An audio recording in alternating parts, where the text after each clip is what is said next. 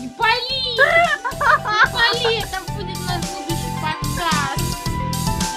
Всем привет! Это подкаст «Доктор Шке». И в этом выпуске мы поговорим про очень модный вид лечения. Это кинезиотейпирование. Правда ли, что цветные липучки приклеены к телу специально обученными людьми, способны ускорить восстановление при травмах? Краткий ответ – нет. Они малоэффективны. А теперь я вам расскажу историю их появления и почему они не работают. Физиотерапия – это, пожалуй, самая скользкая отрасль медицины.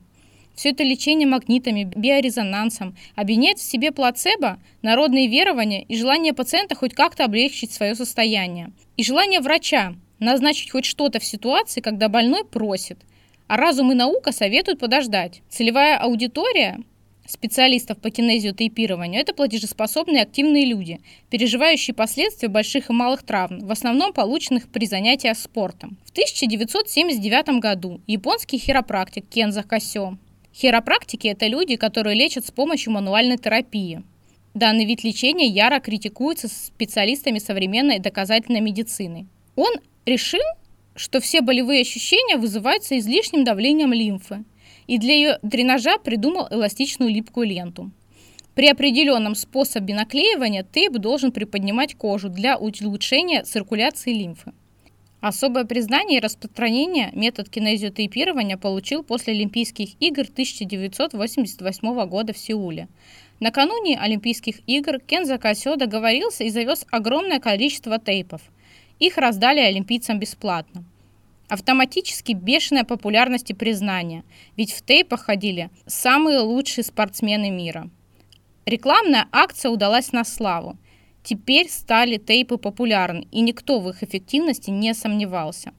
Помимо этого, предприимчивый Кенза Косё стал продавать не только тейпы, но и курсы по их наклеиванию.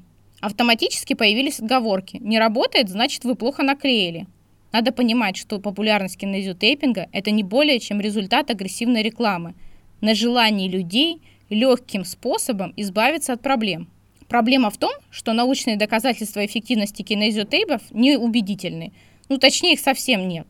Принцип их работы вызывает вопросы, как именно зафиксированный участок кожи влияет на фасции, мышцы и кости – Наклейка на кожу просто физически не может воздействовать на мышцы и связки. Слишком много слоев ткани организма отделяют тейп. Единственный эффект от кинезиотейпинга, в который хоть как-то можно поверить, это лимфодренажный.